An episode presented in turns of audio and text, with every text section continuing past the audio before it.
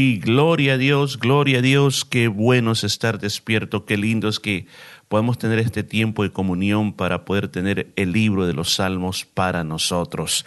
Y hoy nos encontramos en el Salmo número 94. Vamos a aprender de la palabra de Dios. Te saluda Mori Velázquez y te dice bienvenido. Salmo 94, comenzamos leyendo y dice Jehová, Dios de las venganzas, Dios de las venganzas, muéstrate.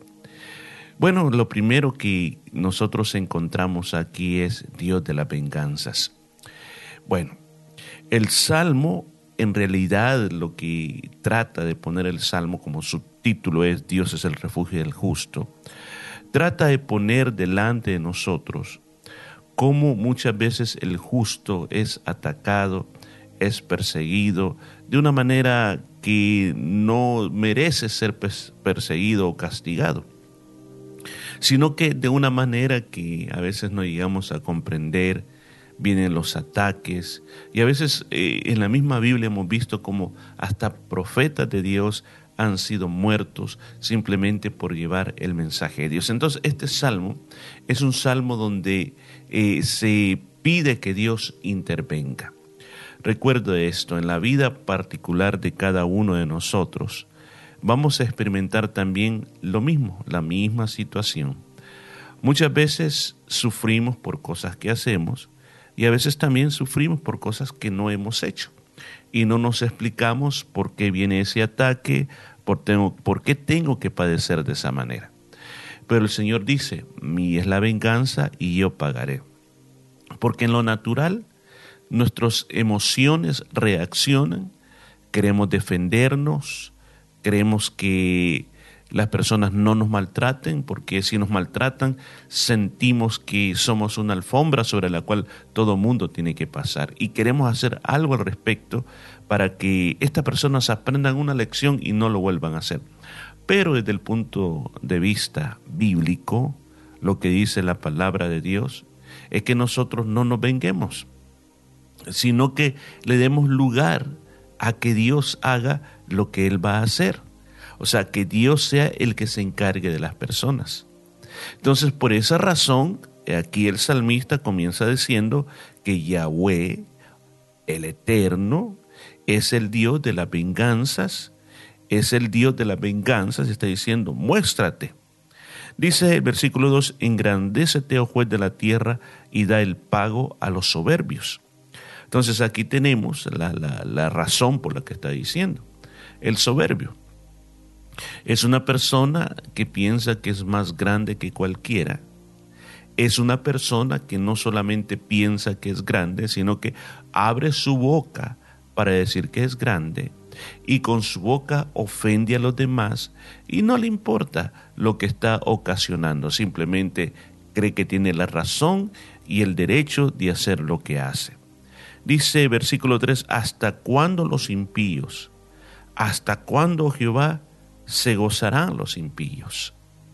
Esto es las palabras de alguien que está diciendo, míralo Señor, ¿cuánto tiempo durarán haciendo esto? Eso es lo que está diciendo. ¿Cuánto tiempo van a seguir gozando de lo que están haciendo?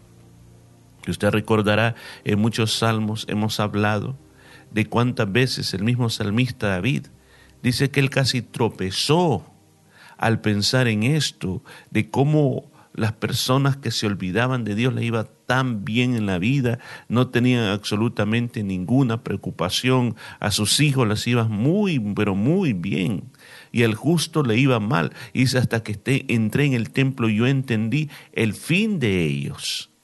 Entonces el salmista está hablando aquí, está diciendo, por ejemplo, dice en el versículo 4, ¿hasta cuándo pronunciarán?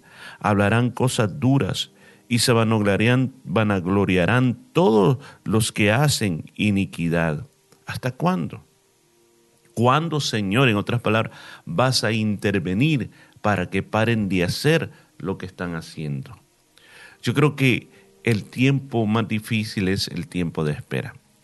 Cuando nosotros hemos decidido que esta situación está dura, voy a hacer lo que dice la palabra de Dios, me voy a quedar callado, no voy a reaccionar como la persona se merece. Pero mientras eso pasa, muchas veces las personas entienden que el conceder es un acto de debilidad y se toma más fuerza y lo siguen haciendo y peor cada vez más. Entonces dice, ya no aguanto, ya no aguanto más, tengo que poner orden a esto. Pero si nosotros estamos esperando que Dios intervenga, nosotros tenemos que pedir las fuerzas a Dios, la protección a Dios, y como decía el salmista David, Jehová, pon guarda a mi boca. Dice, ¿hasta cuándo pronunciarán? Hablarán cosas duras y se vanagloriarán todos los que hacen iniquidad. Ya leímos el versículo 4, versículo 5. A tu pueblo Jehová quebrantan y tu heredad afligen a la vida del extranjero matan y a los huérfanos quitan la vida. Y dijeron, no verá Jehová, ni entenderá el Dios de Jacob. Entended necios del pueblo y vosotros fatos, ¿cuándo seréis sabios? Sigue poniendo, como dicen, el caso delante del juez, de las cosas que dicen, de las cosas que se van a vanaglorian, de las cosas que le hacen al pueblo de Dios, cómo los afligen, cómo a la viuda del extranjero lo matan y cómo a los huérfanos también los matan y que ellos mismos, este tipo de personas soberbia, dice que no los ve Dios y que también dice aquí, ellos mismos dicen que ni entenderá el Dios de Jacob. ¿Qué argumento más, más falso, más falso tiene el soberbio? Pensar que Dios no mira, pensar que Dios no entiende. La verdad es que los seres humanos a veces tenemos pensamientos demasiado errados en la vida.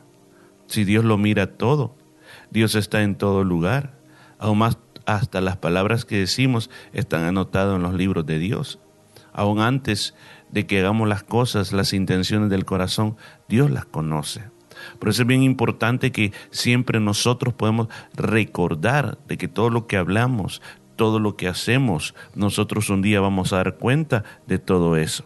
Mire lo que dice, dice la palabra de Dios.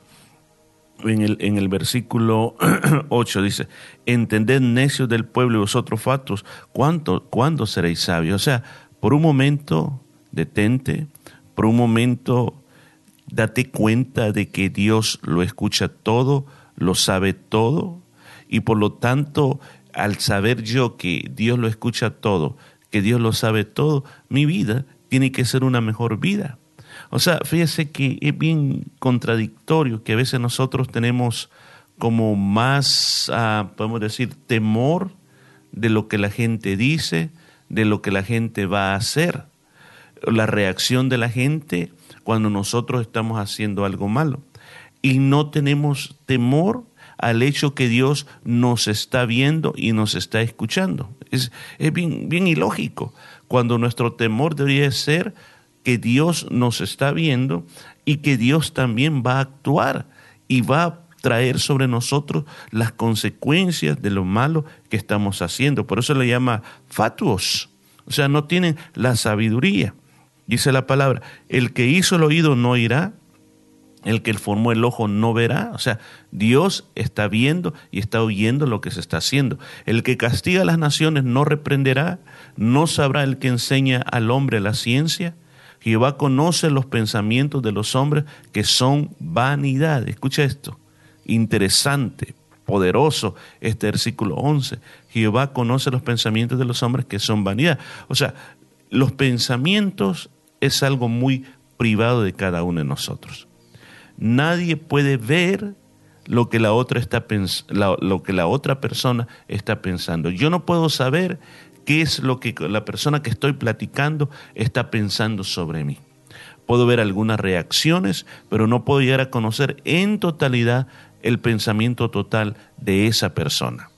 Pero aquí la palabra de Dios dice muy, muy en claro que los pensamientos de los hombres son vanidad, o sea, son como la palabra vanidad, recuerda, la palabra vanidad lo que significa es niebla. ¿Qué es la niebla? Es algo que aparece y desaparece, o, o un humo también. Así son, dicen los pensamientos de nosotros los seres humanos delante de Dios. Entonces, Señor conoce los pensamientos de cada persona. Dice, bienaventurado el hombre a quien tú, Jehová, corriges y en tu ley lo instruyes. Aquí viene una bendición muy hermosa. Otras partes de la Biblia se dice al hijo que el Señor disciplina. El Señor a sus hijos los disciplina, o sea, los corrige para que sean mejores personas, pero al soberbio no, al soberbio lo castiga. ¿Por qué? Porque el soberbio atrae castigo. ¿Por qué? Porque piensa, o sea, quiere pasar sobre Dios. Ignora a Dios y sus leyes. Pero los hijos de Dios, el Señor dice que los corriges y en la ley los instruyes. ¿Para qué? Para que sean mejores personas. Dice, ¿para qué sirve? O sea, aquí ya nos vamos yendo por otro lado. El, el salmista ahora comienza a poner los beneficios de ser un justo dice, para hacerte descansar en los días de aflicción, en tanto que, eh, que para el impío se cava el hoyo. Entonces aquí viene el gran punto de todo esto. El impío puede estar haciendo lo malo, puede estar tratando de destruirnos, puede tener todo a su favor y el justo puede tener todo en contra. Pero aquí dice claramente la palabra de Dios que el, que el impío lo que está haciendo es cavando su propia caída, cavando el hoyo en el cual va a caer. Ya le va a llegar su día. Pero el justo, por el contrario, dice, el Señor lo instruye para que tenga descansos en los días de aflicción. Termino con esto. Los días de aflicción son aquellos días en los cuales nos viene la prueba, aquellos días en los cuales nos viene todo eso que nosotros no estamos esperando, pero nosotros estamos confiando en Dios. Entonces, todo lo que nosotros aprendemos va a ser la palabra que nos va a ayudar en esos días. Yo decía el otro día predicando en la iglesia sobre el Espíritu Santo, que el Espíritu Santo es nuestro Maestro y que nos recordará todas las cosas. La obligación de cada creyente es aprender de la palabra de Dios, leer la Biblia, entenderla bajo la guianza del Espíritu Santo, cuando tú estás leyendo la Biblia, piensa sobre lo que has leído. No solo leas de corrido, lee y lee, no. Piensa sobre lo que has leído. Durante el día Trata de, enfocarte en ese hecho y analizarlo desde tu punto de vista. Y el Espíritu Santo va a poner pensamientos en tu corazón durante ese día. Eso que tú te estás alimentando, porque la instrucción bíblica, la palabra es, es alimento para el alma. Ese alimento va a quedar dentro de ti. Y cuando vienen los malos momentos, tú vas a usar de esa bodega para alimentar tu vida. Así que por eso es bien importante que tú puedas instruirte de la palabra de Dios para que tengas descanso en los días de aflicción. Vamos a dejar hasta aquí, vamos a orar, vamos a pedir que el Señor nos guíe en lo que estamos haciendo. Amante Padre que estás en los cielos, te damos gracias por esta palabra. Porque este día nosotros hemos aprendido que tú eres el Dios de las venganzas, que el soberbio no va a salirse con las suyas. Aquel que está haciendo el mal va a tener su propio día cuando va a ser llamado a juicio y va a caer en su propio hoyo.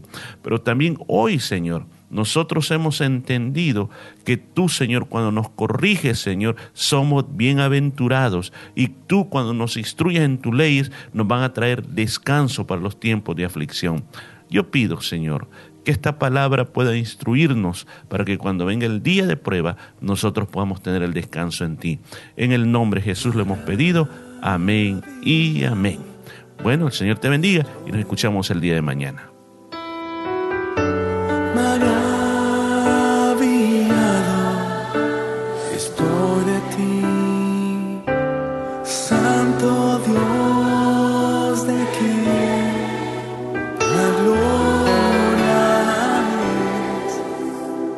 A la villa de esto,